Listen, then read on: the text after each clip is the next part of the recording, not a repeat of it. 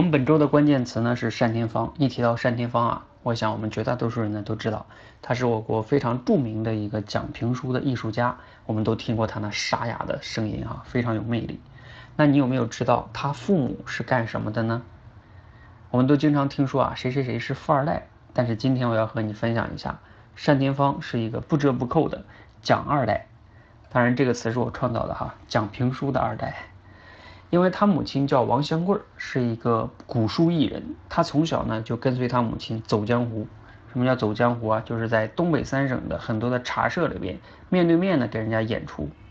而他从小呢就在这个环境中长大。你想啊，对他后来呢成为这个讲评书的大师，那肯定有至关重要的影响。他从小呢经常听他妈妈讲过一句话，叫“鼓槌一响，黄金万两”。什么意思啊？就他妈妈在当时啊，就跟现在的电影明星似的，很有票房号召力。只要他一出来讲，那能赚很多的钱，并不像我们想象中他们家可能哎呀不太富裕。其实，在解放之前，据说他们家就有很多的黄金呀、钻石手表等好多好东西。这个单田芳的经历呢，让我们能知道哈，父母对孩子的影响还是非常大的，尤其是在讲话这个方面。那我们作为父母。要是能成为一个能说会讲的人，孩子未来呢，即使不成大师，我想也差不到哪里去。